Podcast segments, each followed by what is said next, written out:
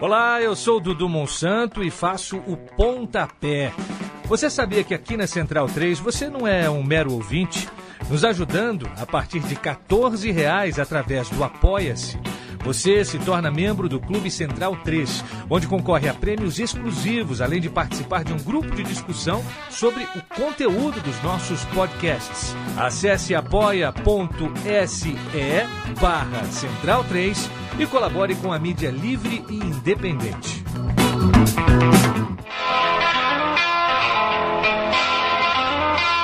Viaje no tempo com Leandro e a mim. E Paulo Júnior. e tire do fundo do baú o seu melhor time de botão. É, a gracinha, né? Graças, graças dos nossos amigos e amigas ouvintes. Olá, meu time de botão de volta. Eu, Leandro e a mim. E agora, Paulo Júnior. É, maleporcamente contemplado agora na abertura, você merece muito mais, Paulo Júnior estava com saudade. Deixa eu dar o crédito do autor dessa graça aqui, o grande Henrique. Henrique Pedron. Valeu, viu, Henrique? Valeu pela, pela, pela brincadeira aí. Você tá bom, Paulo Júnior? Feliz por estrear no programa, hein? Agora É, como host. Um dia, o cara, me- um dia o cara me encontrou na rua perguntou se eu era o host da Central 3. Eu falei que era jornalista mesmo, qualquer coisa ele falava com você. Imaginei que ele tava querendo saber quem que era o, o, o, o, sei lá, o, o, o caseiro, o zelador da lojinha, né? Aí que eu fui me ligar que host é o cara que... É, é, sei o lá. Cicerone, né? Sei É, lá. sei lá. O que, que é a tradução? Hiper, a tradução. Como é que chama? A tradução. ah, a tra- tradução de host, mas a- não a tradução com interpretação. A né? literal? É, a literal, exatamente. Eu não sei. A gente ficou um tempo aqui sem gravar, né? Nossa ideia era gravar três por, por mês. A ideia continua, mas as nossas vidas correram e podcast tem essa premissa. A gente pode segurar um pouco numa época, soltar vários de uma vez, de uma, de, de uma vez só. Podemos fica- passar um domingão, Um aqui domingão. fazendo 12 horas, né? é, entregar 10 para vocês de uma vez só. É. Vocês ah, que esperem e compreendam. A gente gosta muito de fazer. Se a gente não faz, po podem ter a mais absoluta certeza. É porque faltou um pouquinho de espaço na agenda. Hoje falaremos de Paraná Clube. O Paranã. Antes de qualquer coisa, fazer uma lista grande que eu joguei no Twitter, né? Twitter Leandro e a mim. É, pedir o que, que, o que, que os nossos amigos e amigas têm na cabeça lembrando quando falo do Paraná dos anos 90. Então, Arthur Raboni, torcedor do Paraná, João Aranha, Bruno Guedes, que não é aquele do Autônomos, é aquele parceiro de profissão, grande Bruno Guedes, o Léo, o Kleber Vinícius, a Dona Marocas, hein? Arroba palhaço da NFL. Ah, o Marcelo mandou link, o Leonardo Bonassoli sempre com a gente, o grande Gustavo Mel está aqui também, colocou um monte de memórias, eh, inclusive algumas em loco, ele que viveu esse, esse momento do Paraná, o Paraná no começo dos anos 90, que a gente vai contar aqui. Pedro De Luna lembra do Ageu, o Mário Malerba, o, Ma- o, o, o Ma- Matheus Pasmanta, não deve ser Pasmanta teu nome, né? Esse nome, nome de Twitter é uma palhaçada, né? É uma vergonha. Meu irmão Gabriel Brito, Irlan Simões, grande Irlan Simões. é, o próprio... Lan Simões estive com ele É. semana passada, lá no Rio de Janeiro. Muito bom, o muito bom Irlan no Rio de Janeiro é a melhor versão do Irlan. Matias Pinto, Raul Cavalcante, Chico Maré, torcedor do Atlético Paranaense, falou com a gente e um tal de Alex.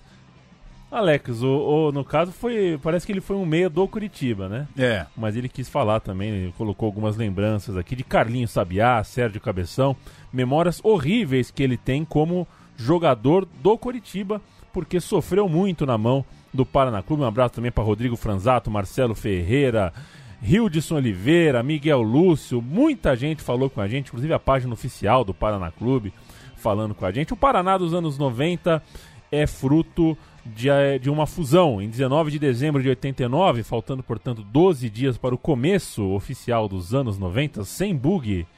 Né? É, do Sem ano bug. de 90, Do porque de dizem que os anos 90 começam em 91, né? 91, Mas eu... É daquelas coisas, né, que, porra, gente... É, Os anos 90 começam Pô. em 91. sabe? É Então brincadeira, né?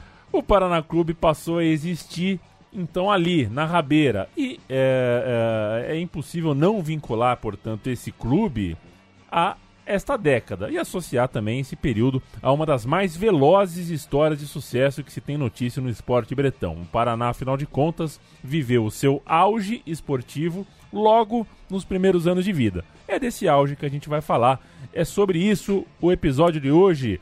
Paraná Clube e eu deixo um abraço especial ao Vitor Ivanoski, colega de profissão, trabalha na ESPN, é paranista roxo e ajudou com algumas dicas que eu vou dar ao longo do, do nosso papo aqui, viu, Paulo?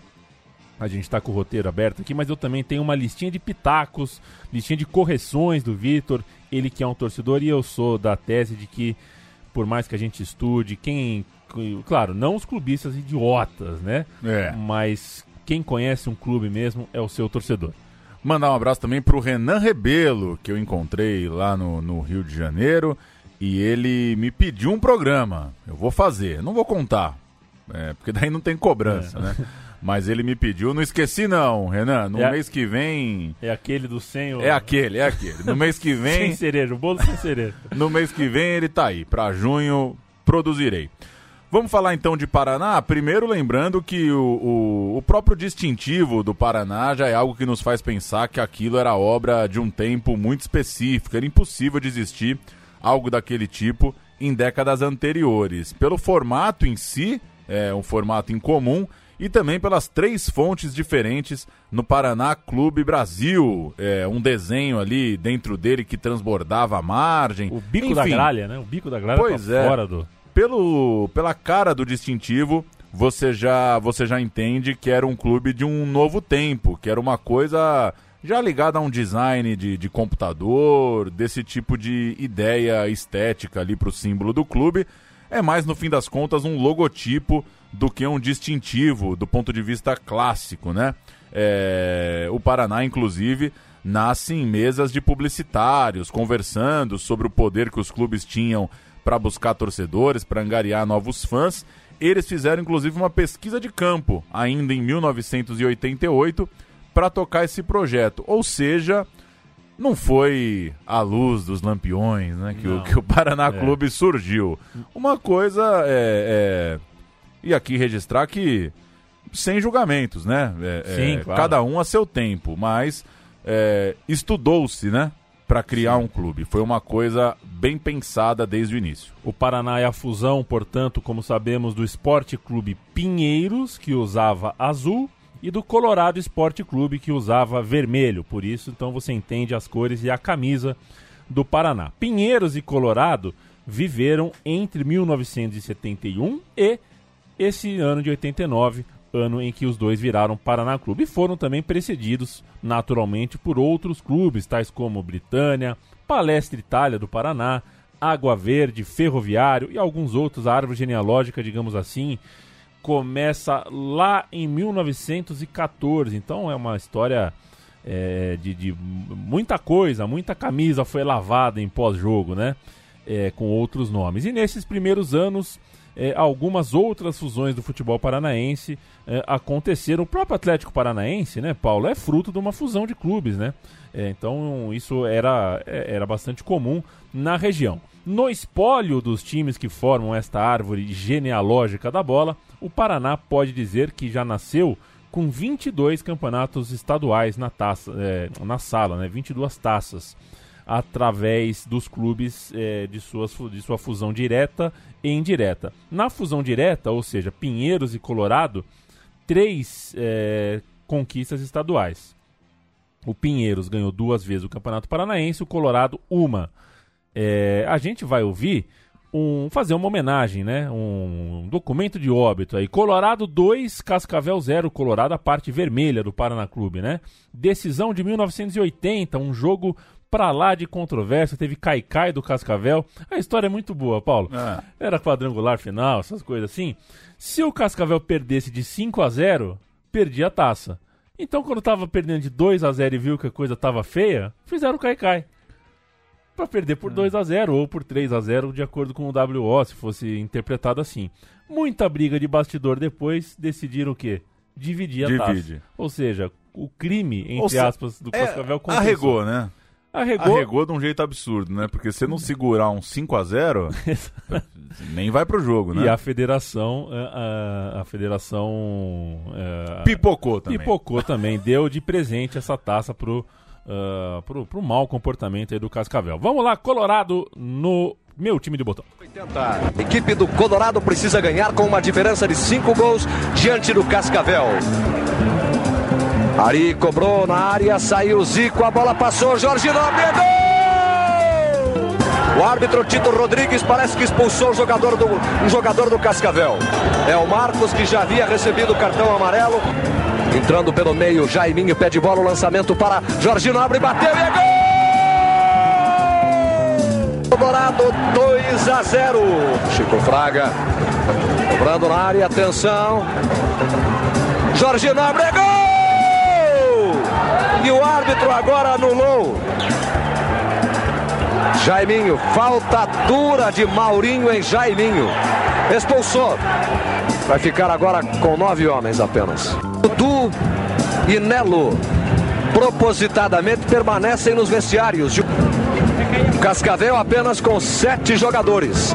Zico cai para que a partida não possa prosseguir. O árbitro dá por encerrada a partida. O Colorado comemora como se houvesse conquistado o título, mas ele pertencerá ao Cascavel pelo saldo de gols.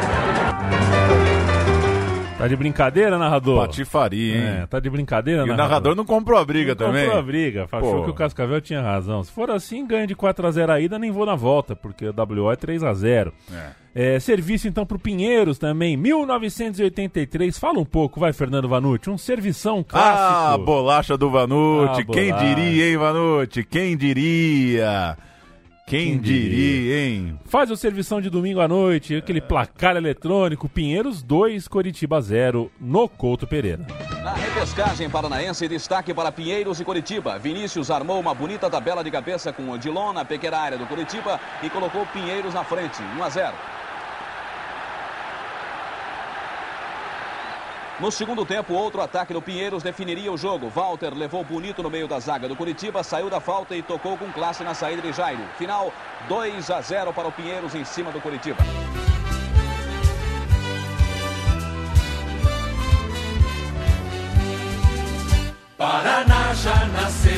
Na Vila Capanema, sede colorada, com aproximadamente 600 presentes, apenas dois votaram contra a fusão, é, enquanto que na sede da Kennedy, onde era a casa do Pinheiros, de 2.800 pessoas, 81 é, se colocaram contra a fusão. Ou seja, somando de 3 mil e poucas pessoas ali com, com direito a, a voz, 83 foram contrários à, à ideia dos times se juntarem. Não houve rejeição entre os torcedores, entre os populares, e a mescla nos conselhos e estruturas diretivas se deu pacificamente, deu tudo certo. As duas assembleias se juntaram em uma só, na Vila Capanema, e o Paraná tinha o ano de 1990 para tocar com os sonhos ambiciosos que o novo clube já começava a ter. Começando por um nome de peso, né? É, eu só queria fazer uma, uma primeira observação que Ah. o Vitor Ivanovski conta que, assim, realmente o, o- a convivência era tranquila, mas quando você tem dois conselhos, duas diretorias, dois presidentes que viram um só, é muita gente querendo mandar. Claro. Né? Então, é, algumas coisas aconteceram de negativa aí nessa, nessa relação. Não foi tão simples assim. E existe uma história clássica.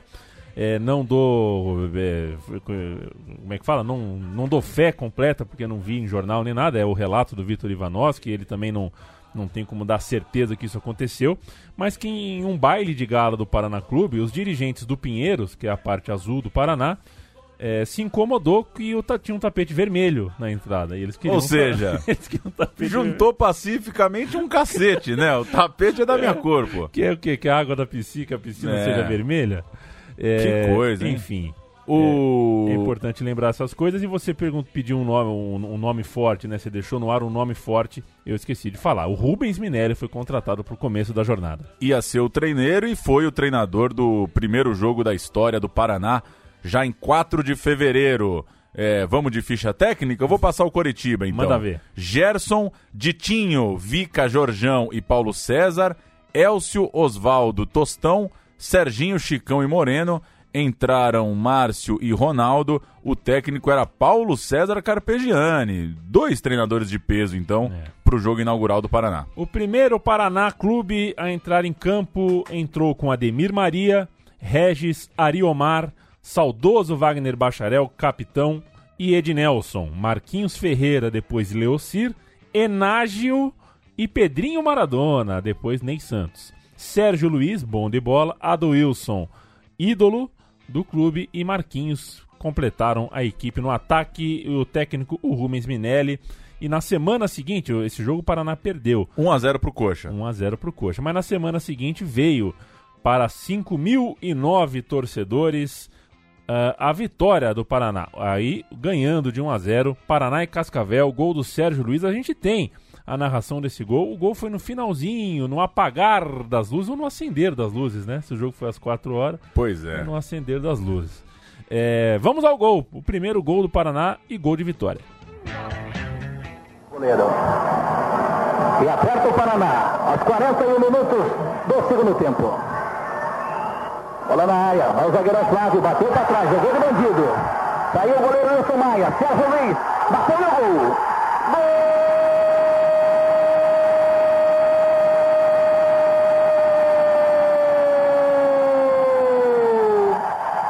É do Paraná!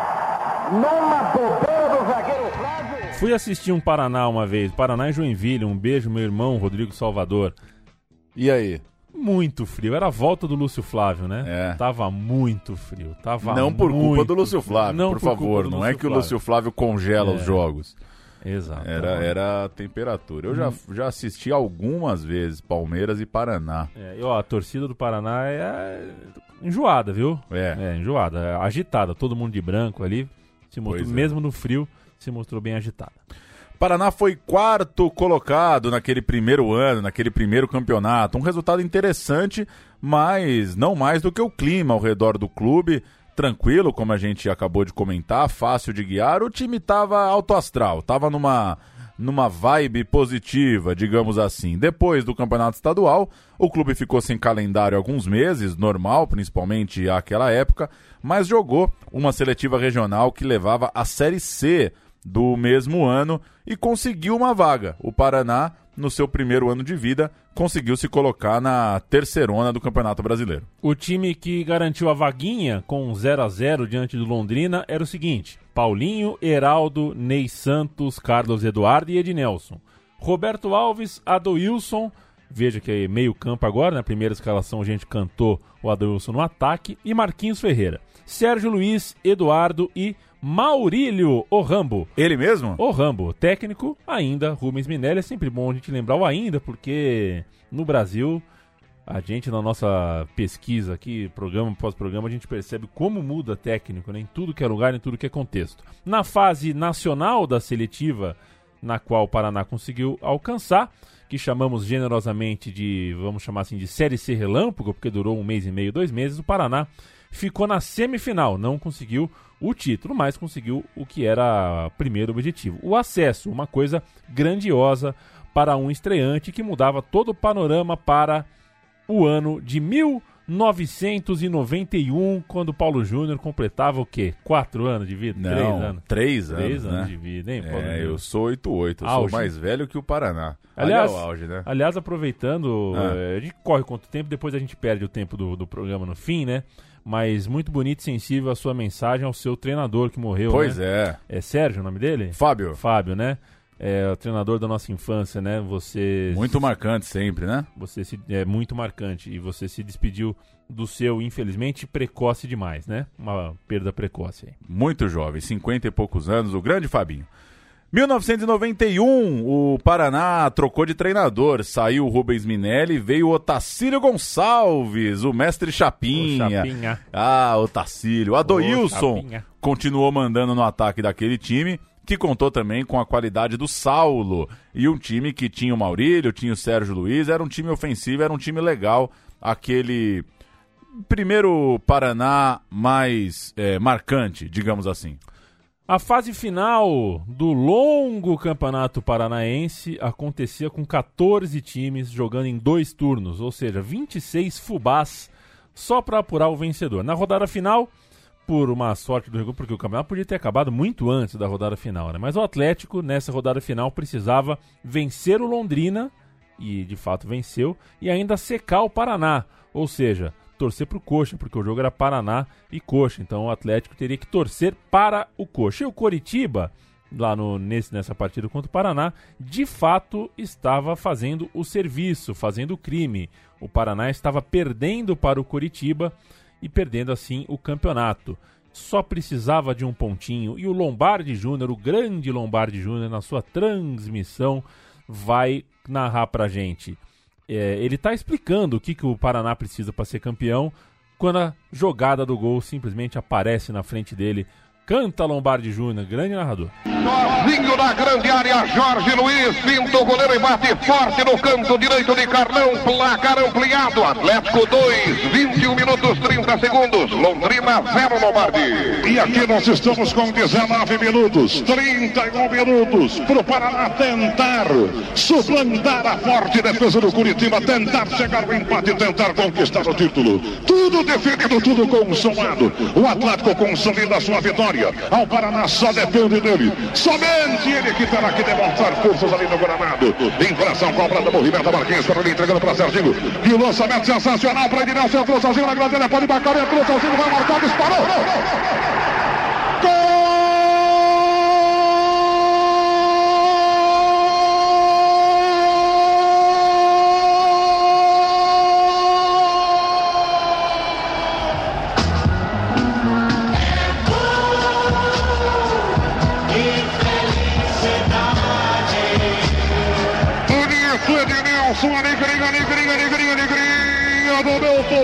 Do tricolor, tricolor da Vila estremece este gigante de concreto armado, braços erguidos, a corrida do Wilson, ele correu a bola, sobrou, sobrou pela marginal do gramado, arremesso manual para o Verdão, coxa branca batendo. Atenção, torcedor do Brasil! Atenção, torcedor do Brasil! O Paraná Clube é campeão! O Paraná Clube é campeão! Braços erguidos aos céus! Lágrimas de alegria saindo dos olhos e percorrendo a face desta torcida fantástica! O jovem presidente Aramis. Ah, eu já juntei o apito final também com o Lombardi Júnior, Paraná Clube campeão paranaense de 91. É, e destaque para esse jogo, Paraná e Curitiba. O jogo foi no Couto Pereira, que é a cancha do Paraná. E a maioria, né? O, o, cancha do Curitiba. A cancha era do Curitiba, mas a maioria da torcida, 70% ali do, do, dos assentos de arquibancada, eram do Paraná. E aí o Vitor, né, é, ajuda a gente aqui a explicar, contextualizar a época. É, o, o Couto Pereira funcionava como um Maracanã, ou como um Murumbi, ou como um Mineirão, né? Era o, estádio dos grandes clássicos. Então, é, não é como hoje, né? Hoje é praticamente impensável que o Curitiba é, coloque a sua própria torcida no lugar dos visitantes. Mas na, na, naquela época, Rolava. isso era normal. É, o Lombardi Júnior morreu nos anos 90, né? É, se eu não me engano, 94, 93, 94 é, para muitos o grande narrador né, do, do futebol Sim. paranaense. E é, fica a pergunta, né? É gol, que felicidade. Ainda paga os royalties pro Ai, Trio Esperança? Porque, assim, se cada herdeiro do Trio Esperança ganha uma moedinha cada gol? vez que essa música toca, é... os caras estão de boa, né? Estão de boaça na vida. Aliás, se funciona mesmo esse negócio de direitos, é, dá pro Zé Ramalho viver só de pizzaria, né? Porque se cada vez que alguém é, é, manda um Zé Ramalho numa pizzaria num sabadão à noite no Brasil pingar um, um cascaio, ele tá de boa. É. Chegamos aqui na parte da maluquice. Não, essa parte que eu acabei de, de explicar. Ah, aqui, né? desculpa. É, meio... A coisa dos ingressos. É, vamos de reportagem da Globo? Tem razão. É, foi o registro da, do, de outros tempos de divisão do estádio. Vamos na reportagem então para fechar aí essa parte da final. Paraná conseguiu colocar em campo no último jogo exatamente a formação considerada ideal pelo técnico. Usando a gíria dos próprios jogadores, desta vez nenhum titular ficou fora da foto do título. O Paraná começou com Celso Cajuru, Balu, Castro, Gralac e Ednelson. João Antônio, Marquinhos Ferreira, Adoilson e Serginho. Carlinhos e Saulo. Eu deixei esse sobe-som pra, em vez da gente escalar, né? Se a reportagem escalou aí pra gente. ah, o time campeão, todo mundo na foto, Paraná campeão de 91. Teve invasão de campo no fim da partida e festa que mostrou pra muita gente que o Pinheiros e o Colorado, afinal, ainda que juntos, eh, juntavam um pessoal apaixonado. Eles eram sim eh, populares, né? O Paraná Clube era popular ali de partida. Para 1992, técnico e base é, mantidos, a Série B para ser jogada no primeiro semestre e a manutenção do jeitão do time jogar, eficiente, ofensivo. Era o Paraná embalado com o primeiro título da sua história. O Paraná Clube estreou na Série B com 4 a 0 no Operário, dia 9 de fevereiro, escalado com Luiz Henrique, Balu, Servilho, Gralac, Ednelson, Roberto Alves, Marquinhos Ferreira e Adoilson, Sérgio Luiz, Alcântara e Serginho. O técnico, como a gente já contou há pouco, era o Otacílio Gonçalves. A farra estava grande em 1992. O Grêmio foi rebaixado em 91 e a estrutura do nosso futebol a gente sabe como é, né? É, sempre é testada quando times muito, muito grandes precisam é, que, que as coisas mudem. Virada de mesa, mudanças repentinas de regra, muita coisa sempre acontece. E nessa, nesse caso específico, a Série B foi alvo de uma mudança agressiva de regra, né? É, 12 clubes passaram a subir para a Série A. O Paraná, sexto em 1991, ou seja, já, já, tinha conseguido ali alguma coisa, já se via, portanto, bem perto da elite. Uma das 12 vagas, o campeão paranaense consegue, ora essa. Mas o que aconteceu foi muito melhor do que isso. O Paraná conseguiu muito mais do que uma das 12 vagas. O Paraná foi o campeão brasileiro da segunda divisão. Após as fases intermináveis, grupo, regrupo, repescagem, a gente poupa vocês quase sempre desse tipo de explicação, o Paraná subiu ao passar por um grupo que tinha Criciúma, o próprio Grêmio, o Coritiba e depois na semifinal com duas vitórias tranquilo superou o Santa Cruz. Chegou na decisão, enfrentou o Vitória. O jogo foi 1 a 1 uh, na, na, na, ida em casa, né, no em solo paranaense e a finalíssima na Bahia teve gol de título 1 a 0, gol de Saulo. O Paraná se tornou campeão brasileiro da Série B. A gente vai ouvir o gol do Saulo aqui numa ima a imagem é fantástica, horrorosa, horrorosa e fantástica ao mesmo tempo, sim. E a narração tá aqui. Gol do título, gol do Saulo. Do arqueiro Luiz Henrique da equipe do Paraná. O desvio no primeiro tiro de longe do ponteiro canhoto paulista. E essa antecipação. Olha o Saulo! Olha o gol! Gol!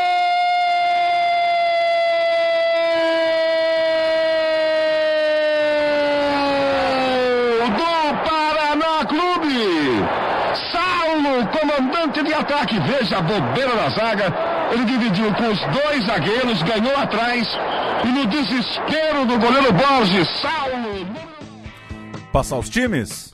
Passar os times. Vitória que recebeu o Paraná então no segundo e decisivo jogo. Borges, Candeia, Edson Santos, Agnaldo e Renato Martins, Dourado, Vampeta e Arthurzinho. Alex Alves, finado Alex Alves, Luiz Carlos e Edson Paulista. Um time com figuras conhecidas aí no Vitória, que chegaria à final né, do, do Brasileirão no ano seguinte. O Paraná campeão teve Luiz Henrique, Balu, ex-Cruzeiro, Gralac, Servilho e Ednelson. João Antônio, que para mim era muito bom, gostava muito do João Antônio na minha infância. Adoilson, que o Gabriel acha o maior de todos os tempos do futebol paranaense. E Marquinhos Ferreira. No ataque, Maurílio, Saulo, um ídolo, e Serginho. Curiosidades: a última vaga dos 12 que subiram nessa Série B ficou com o Coritiba, ou seja, uma cerejinha a mais no bolo paranista, né? A gente ficou com a primeira, vocês ficaram com a última vaga. E o Grêmio, após o acesso nesse grupo semifinal aí, abriu mão de jogar a fase final. Já subimos mesmo? É. Abriu mão. Alegou prejuízo. Ah, vai dar prejuízo financeiro tal. Só queria mesmo subir, não queria. Assim, tratou. né? Tratou com. com- Cagou, né? Regulamento, regulamento maravilhoso, né? O time É. larga o campeonato no meio e sobe, né? Sobe. É. E o Vitória, vice-campeão, né? Perdeu pro Paraná. Seria vice-campeão da Série A já no ano seguinte, né? O Vitória eh, subiu muito bem, né? Mostrando que essa final foi bastante relevante. O Paraná não ganhou de qualquer um. O Paraná, com essa campanha, claro, entrou no radar de clubes com mais grana pelo Brasil. O Carlinhos foi pro Palmeiras já em 92, por exemplo, como o Saulo, que é ainda o maior artilheiro do Paraná, e o Maurílio é, iriam no ano de 93. Outros caras como o João Antônio, é, passou por Furacão, por Grêmio, Gralac pelo Corinthians, também sairiam em breve. Para 93, no entanto, a principal ruptura foi com o técnico. O Otacílio, o Chapinha, foi levado pelo dinheiro da Parmalat, foi ser técnico do Palmeiras e olha só quem chegou, Levir Coupe. Vejam vocês, Levir Coupe, é. Iniciante. O Paraná começou sua vida na elite do futebol, na primeira divisão, é, com Levir Coupe, que, é, ao que parece, foi bem respeitado quando chegou, né? Exato. Ninguém ficou falando quem é esse Levir Coupe, que coisa é essa de Levir Coupe. Ainda bem, viu, Levir? Deu tudo certo. O Paraná é, teria uma, uma lista, né? Uma saga de cinco campeonatos estaduais em sequência a partir desse time aí de 93. Grandes jogos, grandes conquistas. A cereja do bolo.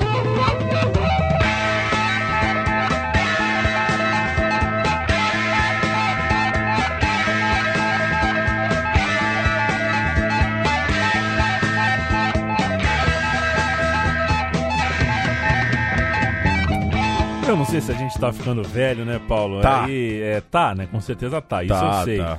É, mas... Sabia que esse dia eu abri todas as edições do meu time de botão pra anotar as datas e ver aniversários e esqueci. Eita. Esqueci, perdi o papel, mas, mas Mas estamos é ficando velho. aquela coisa, aí a gente começa a dar menos importância pra virtuoses e futilidades, né? É, É. ou o contrário, né? É, eu começo a gostar mais do futebol bem jogado, mas não tanto da pedalada, sabe? Eu- Ah, é? É. É. E, enfim, mais Tim Duncan e menos Westbrook, sabe essa coisa assim? Eu quero, Sei. o que eu quero dizer com isso? Cada vez que eu ouço a cereja do bolo aqui, eu, eu me apego mais ao baixo do que a guitarra. Entendi, entendi. Porque a gente ouve essa Vai chegar o é. dia que bom mesmo é a, é a locução do Miguel, né? Bom mesmo é a voz, né? Do cereja do bolo. A, a guitarra não tá servindo pra nada. Mas enfim, é... que as pessoas consigam aproveitar aí, né? Porque eu não sei, eu, eu acho, que, acho que ainda vale a pena. A virtuosa ainda vale a pena. É, também acho. Mas o Também futebol tá chato, viu? acho. futebol tá chato. Hoje é que vai subir o programa hoje? Vai. 16 de maio de 2019. Tivemos uma noite é, muito pobre de futebol ontem, viu? Então eu, eu, eu tô com você, tô, tô, tô querendo querendo ver coisa boa, viu, cara? Tô um pouco angustiado com o tempo que a gente fica assistindo esse tanto de jogo ruim. Mas enfim, aí é, É, outro assunto. Não acho 10 minutos pra falar com a minha mãe direito, vou achar 90 pra ver retranca. Aliás, eu Enfim, vi, vamos vi no Twitter, Ampassan, que algum CEO de um clube qualquer aí falou que hoje em dia, para um garoto de 9, 10 anos, é muito difícil ficar 90 minutos vendo alguma coisa. Então começa a colocar pogobol na arquibancada, deixa o moleque pulando. É, se é tão insuportável assim assistir um jogo, deixa o moleque pulando num pogobol. É, eu te falei que outro dia eu passei pelo camarote né, do, do estádio do Palmeiras e tinha um stand da Gillette. Você podia fazer a barba. Que afinal, né, tá na cara, né? O cara chega no jogo ele fala, opa, não, tá legal essa minha barba, né? É, é o primeiro reflexo de um cara no estádio de futebol é, é o não, não, não tá legal essa barba. E já que eu me alonguei, já, já implodi aqui o roteiro, é... Você, amigo, você, amiga que trabalha no ramo de cabelos, né? É... Para com esse negócio de oferecer cerveja pro cara quando ele vai cortar É. o cabelo, né? Eu mal consigo encontrar meus amigos pra tomar uma cerveja. Eu não vou tomar uma cerveja com o barbeiro. Com, com todo respeito, é... para, gente, para. Ah, o cabelo que é do cabelo, a cerveja o que é da cerveja. A gente foi longe demais, viu? O Paraná Clube vivia bonança econômica. Os relatos são que os pagamentos, em algumas vezes, aconteciam até em dólar. Sabe lá o que é dólar em 1992, 93 nesse país. E dava até para imaginar um Paraná Clube saudável para sempre, sem sair mais de elite, o fortão do pedaço. Um contratado de ouro, por exemplo, foi o goleiro Regis, ex-Vasco, grande pegador de pênalti, que viraria um ídolo no clube. Marques, é, ex-Palmeiras, um loirinho lateral, acho que falecido, veio também ao clube. Se não faleceu, me desculpa, um grande abraço, vida longa, Marques. Marcão, zagueiro muito robusto, espadaúdo, é, também chegou ao clube. No ataque do Bragantino, quer dizer, um ex-Bragantino, né, que veio da Ponte Preta. É, não, não. Vivo! não, não. Tá vivo, Marques? Segundo o terceiro tempo do Milton Neves, Marques, o Claudemir Marques, lateral É. direito de Caxias, Palmeiras, Atlético vivo? Paranaense e Ponte Preta. Que bom. Hoje vive lá em Santo Antônio da Platina, no Paraná, é, onde Que trabalha beleza. como motorista. Texto do Rogério Micheletti. É, não dá pra saber o quão atualizado, mas eu confio no, no terceiro tempo, né? É Motorista um- em Santo Antônio da Platina, só o prefeito que deve ter, viu? Caramba. Chegou o Tiba, ex-Bragantino também pro ataque, Bom, gostava do Tiba. Bom. Da Ponte Preta veio o Claudinho. E do Guarani, o Luizão, vejam vocês. O Luizão passou 93 na Vila Capanema. Não conseguiu espaço. Só não jogou bola com a gente, o Luizão, É, também, né? é, exatamente, só no Autônomos. No Paraná quase não jogou, viu? É. Quase não jogou. Não conseguiu espaço porque Claudinho e Tiba é, fizeram a dupla, jogaram muita bola naquele ano. E além deles veio também ao, ao Paraná Clube o Meia Tadeu. Se você não sabe quem é Tadeu, não vou responder nem eu, vou responder. É o pai do Diego Tardelli. Que tem, portanto, dois filhos jogadores, né? Que o irmão do Diego Tardelli é o Juninho. Sim. O Juninho, acho que é mais velho que o Diego. Acho que é. O Juninho é mais velho. Deu jogador também. Enfim, 29 vitórias, duas derrotas. Que baita campanha do Paraná. Fica muito clara a força da trajetória que o time teve e a conquista, inclusive, aconteceu com uma rodada de antecedência no quadrangular final. O jogo do título é um Paraná 3, Matsubara 1, vitória tranquila. É, você escala o Paraná? Eu escalo o Paraná Clube com o maior prazer. Regis, Marques, Marcão, Gralac e Ednelson. Tadeu Tardelli, João Antônio e Adoilson. Luiz Américo, Tiba e Claudinho entrou Luizão no lugar do Tiba, entrou Ney Santos na vaga do Tadeu. Essa é trivia, hein? Luizão campeão no Paraná. Essa é pra Essa- quem é mesmo, viu? E o técnico Levir. O Matsubara de Emerson, Serginho, Pericles, Luiz Cláudio e Clodoaldo, Sid Clay, Edmilson e João Carlos Cavalo, Assis, Almir e William, o técnico Urubatão, Calvo Nunes. e Matsubara perdeu de 3 a 1 e viu o Paraná comemorar o título. Um abraço, Urubatão. Calvo Nunes é nome de árbitro, mas era treinador. Vamos um pouquinho de pré-jogo, reportagem acho que da Globo, e depois a torcida invadindo o campo. Acho que é da ESPN, eu dou o crédito direitinho daqui a pouco. Os ingressos vendidos. Público total de quase 17 mil pessoas na Vila Capanema. O Paraná preparou a festa antecipadamente. Ninguém duvidava que o título seria confirmado. João Antônio, que entrou em campo carregando a filhinha, e os companheiros do Paraná Clube iriam comprovar pouco depois que a torcida tinha razão para não pensar muito para segurar e o torcedor do Paraná invadiu o campo antes da hora, para desespero dos jogadores e do técnico Levir Coupe. O torcedor perdeu o controle e alguns jogadores perderam o uniforme. A bola teve que voltar a rolar, mas foi só burocracia. Não havia clima para mais nada que não fosse uma grande festa tricolor. 30 jogos e apenas duas derrotas depois, o Paraná confirmava o título de campeão paranaense.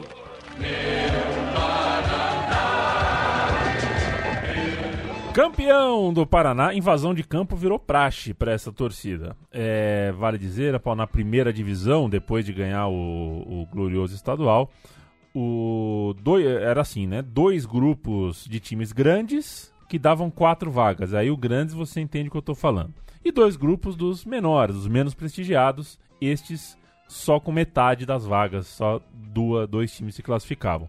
Eu nem preciso dizer aonde estava o Paraná, campeão da Série B, e onde estava o Grêmio, que desistiu de jogar, né? O Grêmio subiu, foi pro grupo dos bacana, e o Paraná ficou no grupo da cachorrada. Esse é o futebol brasileiro que a gente não banca nostalgicamente. Isso aí não é nada legal, isso é, É. isso é um horror. As tabelas eram quase sempre maliciosas e a gente basta estudar um pouquinho para entender. Mas o Paraná superou o seu grupo, conseguiu uma das duas vagas, ficou em segundo entre oito, mas parou na fase seguinte. A fase seguinte era um mata-mata de uma fase só, que serviu ao Vitória da Bahia como revanche. Paraná e Vitória. E o Vitória eliminou a Gralha Azul, até que enfim usamos o, o apelido, né? Muito bom o time, assim, Muito bom. Gralha.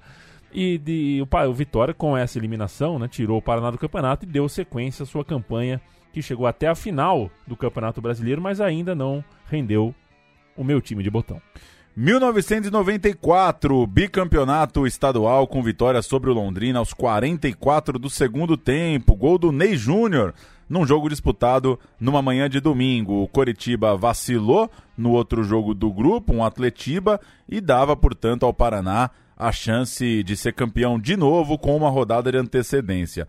Adoilson até pênalti perdeu, mas o gol saiu no finalzinho. Segundo título dessa sequência de pentacampeonato. Paraná campeão paranaense em 94. É... Quer soltar o áudio, depois a gente escala? Vamos nessa, Vai fim lá. de jogo, festa, tudo mais, você sabe como é que é. O gol de Ney Júnior foi marcado aos 44 minutos do segundo tempo. Gol que confirma o título, confirma o bicampeonato do Paraná Clube. E um detalhe interessante, Ney Júnior era reserva no começo do campeonato. Este é o quarto gol que ele faz. O terceiro em jogos decisivos deste quadrangular. Quando o juiz pediu a bola, os jogadores do Paraná explodiram na comemoração. Título é emoção, independente da experiência. A emoção é a mesma com 36 anos como técnico e mais um título? É a mesma. É sempre a mesma? Calma, calma. Sempre. Calma, seu Rubens. Calma, seu Rubens, calma. Caramba! calma. Vivíssimo, seu Rubens, hein? É. Vivíssimo. É, o Paraná naquele dia teve Regis, Roberval, Marcão, Edinho Baiano e Denilson, Cássio João Antônio Adoilson, Luiz Américo, Claudinho e Ney Júnior. É, o Rubens Minelli de volta, portanto, né? A gente falou da época do Otacílio e o, o Rubens Minelli estava de volta ao comando do clube. Entraram Tadeu e Paulo Miranda. Veja só, outro, outra figurinha conhecida dessa geração. Bicampeão paranaense, o Paraná foi mal no Brasileirão daquele ano. Novamente perdeu peças importantes e não ficou longe de sofrer até um rebaixamento. Mas a condição na tabela contrastava com a da conta corrente, com a da liquidez. O Paraná estava tranquilo naquele 94. 94 não, né? É, 94. É, o ano do Bi. É, exato. Campeão em 93, Bi em 94. Isso aí. E se planejou bem para 1995. Planejou bem e com requintes de luxúria, que é um, Ô, louco. é um pecado capital, né, Paulo Júnior? A gente... Dep- é, depende, É, né? então. É, tem que ser, às vezes tem que ter, né? É, é, vamos ver já já o que é esse requinte. Quer dizer, às vezes tem que ter. O que, que eu tô falando, né? Claro que não tem que ter luxúria. Mas se os pecados estão aí, né? Aliás, Seven, né? Que filmaço, Filmaço. né? que filmaço. Entregar nem rebobinei quando entreguei, com medo. O time foi mal. E a, e a multa da rebobinada, né? Puta que pariu. Aquilo era Pagar enfiar o dedo, dobrado, né? Saudosa cassete. A minha locadora que eu era sócio era cassete vídeo. Vamos nessa, né? É, 1995, o tricampeonato O tri estadual. estadual. aconteceu e agora com uma coisinha extra bem interessante. Em vez de quadrangular final ou grupo com 14 times, entrava a final, a velha e boa final com ida e volta. Vale lembrar que foi uma fase do futebol brasileiro que, por algum motivo, não se admitia repetir a fórmula, né? Isso, é. Ah, esse ano teve muito jogo, então é só ida. Ah, teve pouco, é volta. Volta. Não é três. Não, é quadrangular, pô. Não, mas daí eu fiquei em primeiro e me ferrei, então pontos corridos. Eles iam ao gosto do freguês, né? É, por isso que a nossa geração foi muito bem educada em relação aos regulamentos. Acho que nenhuma geração na história é, vai entender mais de regulamento de futebol como quem teve a infância ali no, dos 80 para os 90. Com final em ida e volta, a memória do Caboclo eh, agradece. Afinal, Paraná versus Curitiba. A ida 0 a 0 a volta 1 a 0 Paraná Clube. E o gol? O gol saiu aos 47 do segundo tempo. Não é um gol de título aos 47, porque o Paraná tinha o regulamento e os dois empates debaixo do braço. Mas é um gol aos 47. Aí né? é o gol do título, né? É, exato. E é o gol do dia, ser campeão com 2 0 a 0 E vai ter sempre um cara chato que vai apontar e vai falar, pô, mas 0x0 já dava nós, pô. Não foi van. sofrido assim, não. 0x0 já dava nós. O Paraná, Regis, Gil Baiano, Ageu, Edinho Baiano e Guilherme. Elcio, João Antônio e Paulo Miranda. Ricardinho. Ele mesmo. eh, eh, fazia o enganche. E Claudinho e Saulo formavam um ataque, o técnico Otacílio Gonçalves. O Coritiba de Renato, Marcos Teixeira, Zambiassi, Gralac, que voltou do Corinthians para jogar no rival, no Coritiba, e Claudio Miro na esquerda. Paulo Sérgio, Cuca, Alex, Ademir Alcântara e Dirceu, Polaco, Laurinho, o técnico era o Carpegiani. É, eu citei o Alex, ele entrou no lugar do Cuca. Do Cuca, é. Por ele ser muito conhecido, valeu a pena citar na escalação, por isso que eu citei um jogador a mais. Alex era reserva no seu primeiro campeonato como profissional, mas entrou na final. Foi vice para esse Paraná histórico que a gente está trazendo aqui. E a Transamérica narra o gol do título do Paraná. Paulo Miranda, olha o Saulo do outro lado. Olha o Saulo, olha o Renato fora do gol. Olha o Saulo, olha o gol. Saulo perde tempo. Olha o Denilson. Arrumou para bater.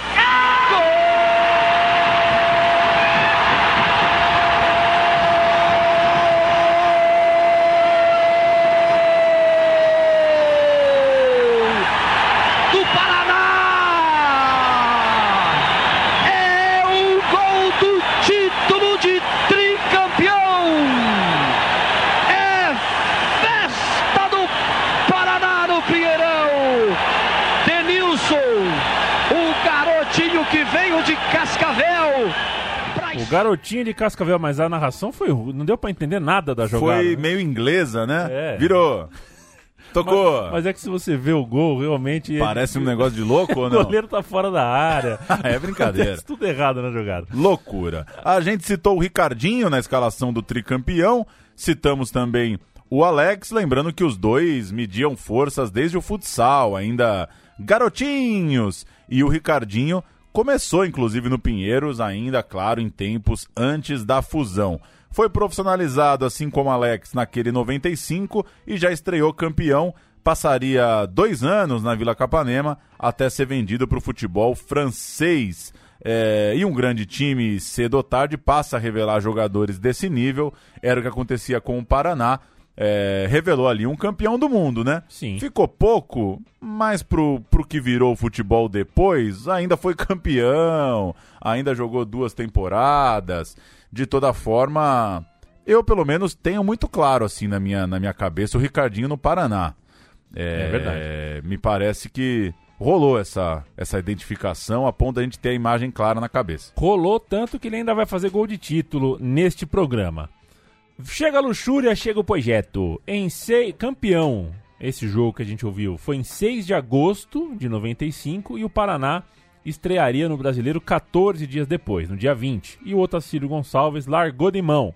O Paraná foi atrás, é, repetiu o que o Palmeiras fez em outros tempos, né? Caiu Chapinha, foi atrás do Vanderlei Luxemburgo, a aposta das apostas, a bala de prata, como diria Bruno Monsante, para colocar o Paraná entre eh, os times postulantes ao título. Chega o técnico bicampeão brasileiro de futebol, o atual bicampeão, para treinar o clube. Vamos ouvir um pouquinho, vai, vamos ouvir uma, uma, uma gracinha, um sobe-som do Lucha chegando no Paraná.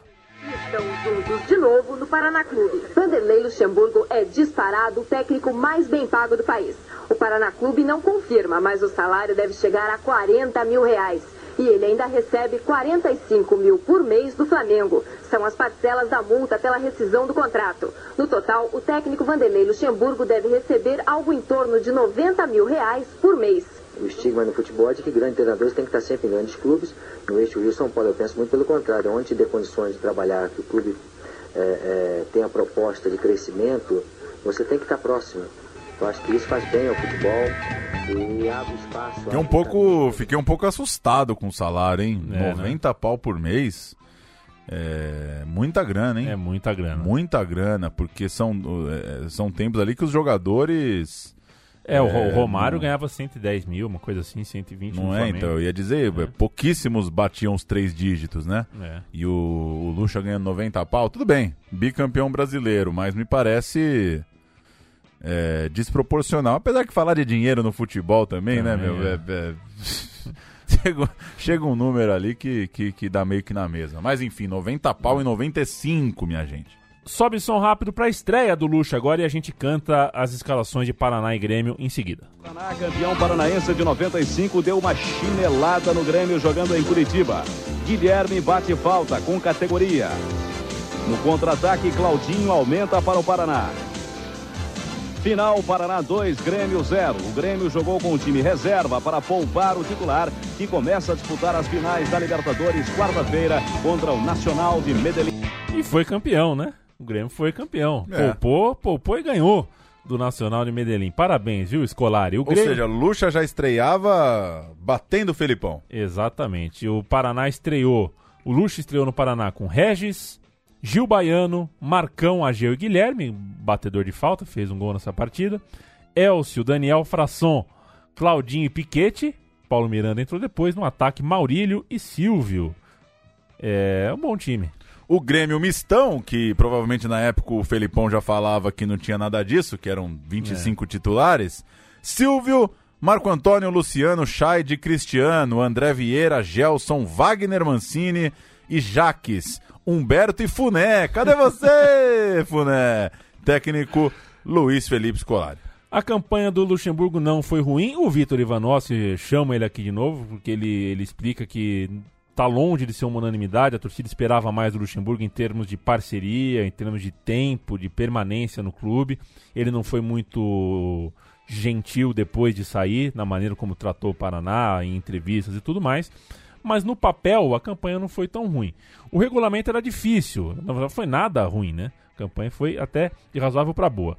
Grupos de 12 só avançavam às semifinais dos campeões de cada turno, então era paulada. E o Paraná foi quarto colocado no primeiro turno, nono colocado no segundo turno, décimo terceiro na soma dos dois turnos, é, na soma final né, dos dois grupos e dos dois turnos. O Maurílio voltou ao elenco naquela, naquela campanha, o Daniel Frasson chegou, o veterano Edu Lima também pintou para bater umas bolinhas paradas de responsa, o Saulo continuava marcando gol, era o artilheiro Mos, Mor, e o Luxemburgo foi embora cedo demais, antes do fim do brasileiro. Não chegou a ser um fracasso, mas foi uma frustração. Ele tinha um reencontro com os lactodólares da Parmalat do Palmeiras, que montaria em 96 um tibaço. O Paraná tinha compromisso com a excelência, no entanto, não ficou chorando as pitangas com a perda do Luxemburgo e teria em 1996, para o lugar do Lucha, outras figurinhas carimbadas do naipe de Lazzaroni, que ficou até maio e partiu para a Turquia, foi treinar o Fenerbahçe, isso em 96 já, e Antônio Lopes, o delegado que seria campeão no ano seguinte pelo Vasco e que sucedeu o Lazzaroni para ser campeão paranaense. Em campo, o Paraná que muda de ano, que chega em 96 para ser tetracampeão paranaense, tinha Carlos Alberto Dias e Mazinho Loyola como principais novidades, as contratações mais notáveis, além do ex-Bragantino João Santos, que eu adorava. Bom, João Santos. Era bom, né? Que bom saber que eu não tava doidinho. Não, é Google agora. Cadê o João? no grupo da, do Campeonato Paranaense, vindo da fornada é, de jovens, um tal de Tcheco começaria sua história no futebol.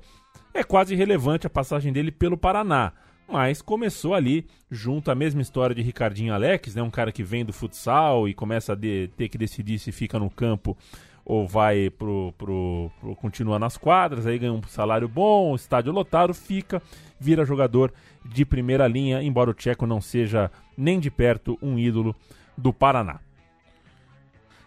Ano de tetra, eu vou. Não, é só porque eu não achei o João Santos. Agora sim, a internet vale tudo, né? E Vale aí tudo. eu achei um texto aqui do João Santos no Colorados Anônimos. Pô, anônimo é a mãe, meu. O João Santos não é anônimo coisa nenhuma, cara. João Santos é bola.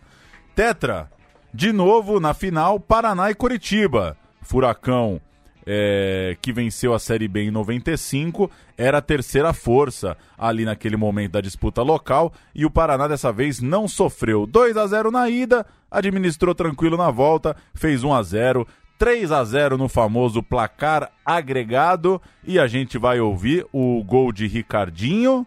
É isso? Isso. E depois o Ricardinho e também o João Santos falando sobre a conquista do Paraná enfileirava campeonatos locais, era o Tetra. Paraná, campeão paranaense de 95, deu uma chinelada no. Opa, não é esse não. Olha o lançamento do Paulo Miranda. Olha o Paulo Miranda. O Ricardinho tá sozinho. Ele viu, esperou a chegada do Ricardinho. Arrumou. Olha o gol.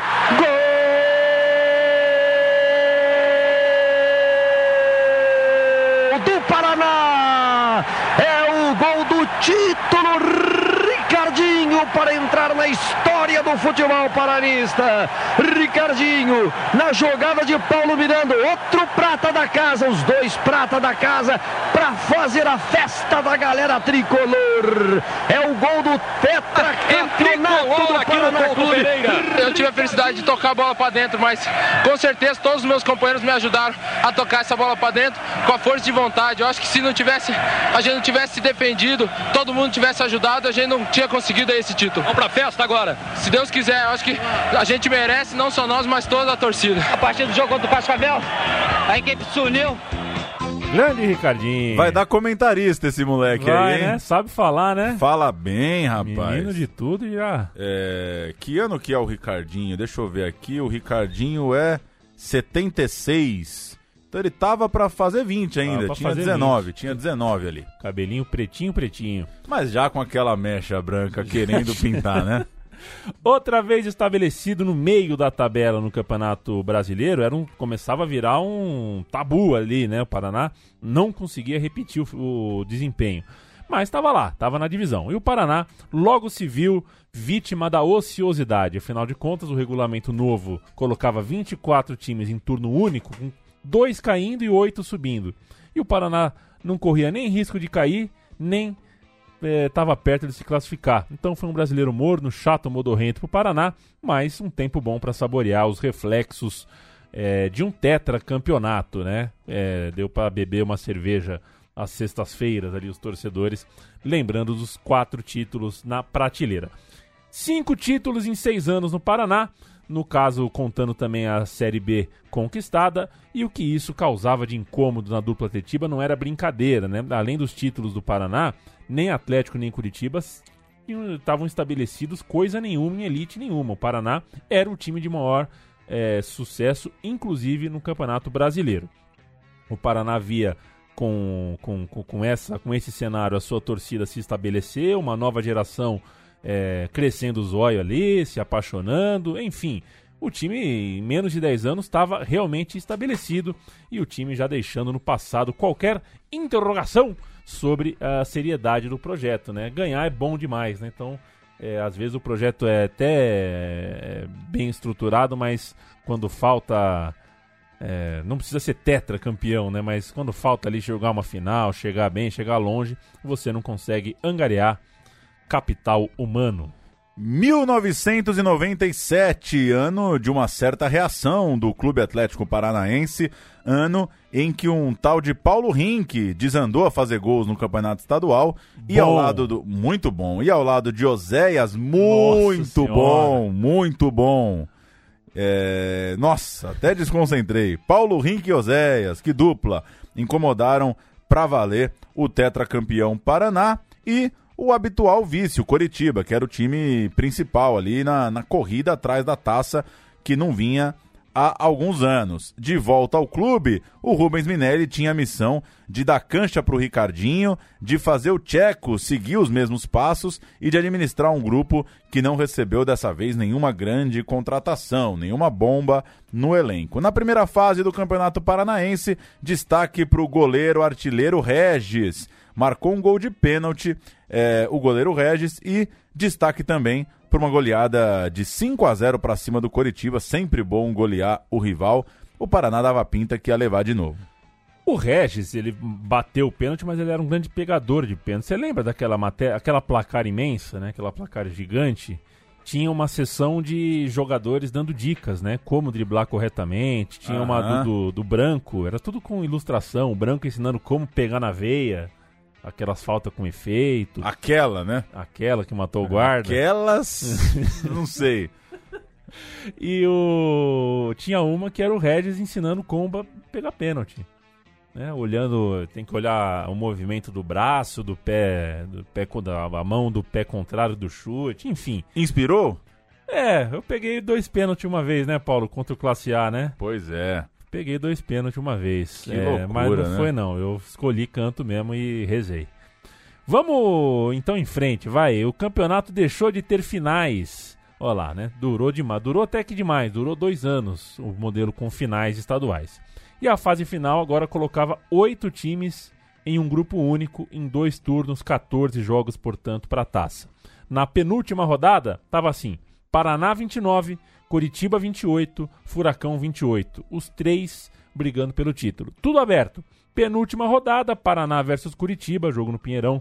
Uma tarde fantástica deste time que para alguns foi penta ali, naquela tarde. Paraná 3, Curitiba 0, um jogo antológico. Na outra partida, o Atlético Paranaense empatou em Apucarana e aí o penta ficou a um pontinho de ser conquistado. E ele foi, né, Paulo? Claro.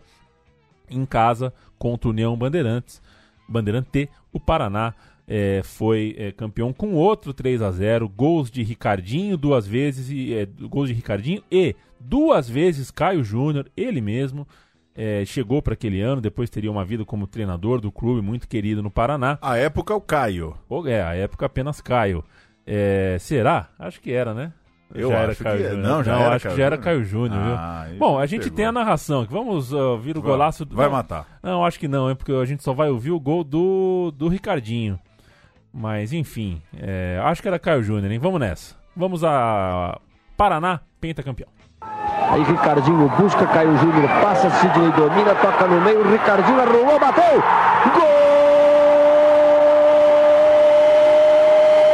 Gol do Paraná!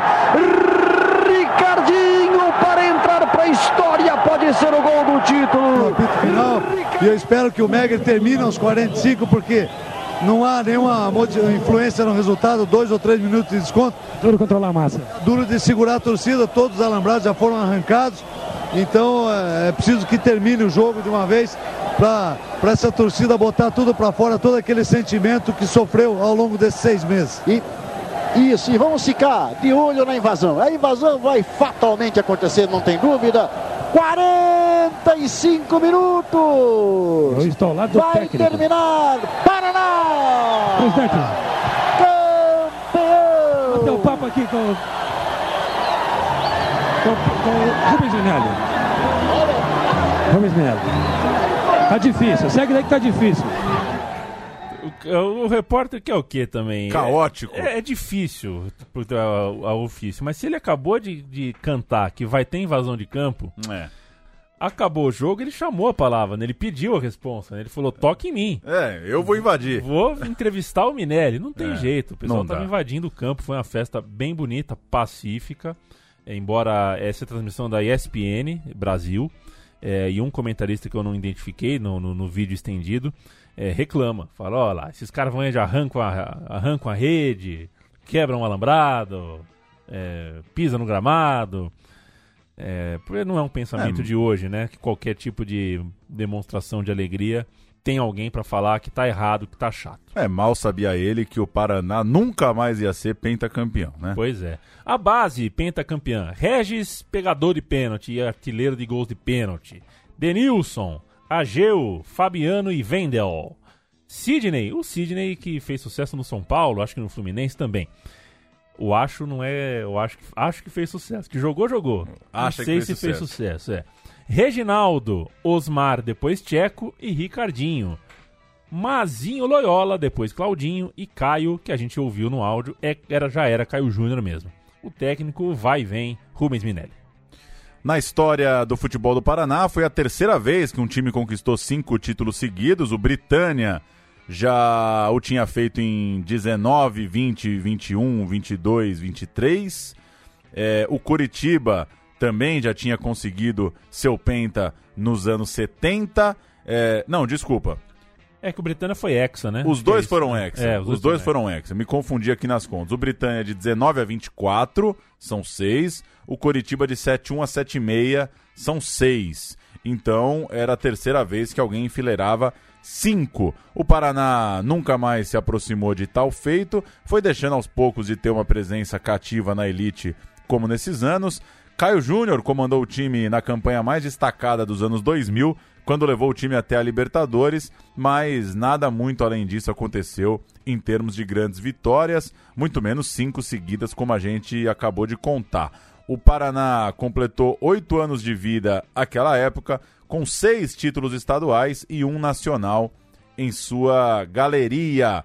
É, não sei se alguém pode, pode dizer o mesmo, né? É um começo de fato avassalador em oito anos, seis paranaenses. Aquele ano de 1997 ainda deixou um sentimento assustador de alegria no torcedor. Gostei dessa frase, viu, Paulo, que você escreveu no roteiro aqui. Boa, né? É, por 11 rodadas, o clube foi líder do campeonato, ali no comecinho do Campeonato Brasileiro. É, em algumas delas, não, não é, isolado, mas em algumas dessas 11, líder isolado. O torcedor, opa, acho que pintou, acho que chegou a nossa vez. Mas a partir da rodada 14, é, degringolou, as coisas não aconteceram mais do jeito que o torcedor queria e o torcedor até hoje, em 2019, fica esperando a volta, né? Fica esperando o momento em que o Paraná volta a ser líder isolado do Campeonato Brasileiro. O Ricardinho foi embora, o clube quase caiu em 98, caiu em 99, tinha um timaço em 2000, era uma fase que o, re- o rebaixamento no Brasil passou por outro choque, né? Que culminou em João Avelange. Teve até ano que o. Acho que o Paraná foi vítima disso, né? De promédio. Uma tentativa de fazer igual era na Argentina. E o Paraná caiu sem ter a pontuação de rebaixado naquele ano, enfim. Dali em diante, é, esse tipo de glória o- a Gralha Azul não teve mais. Paulo Júnior, ado- Oi. adoraria fazer mais um rodapé de cera aqui com você, mas estamos mais do que estourados e o poder de síntese vale ouro ainda que a gente às vezes não consiga exercer tal qual desejamos.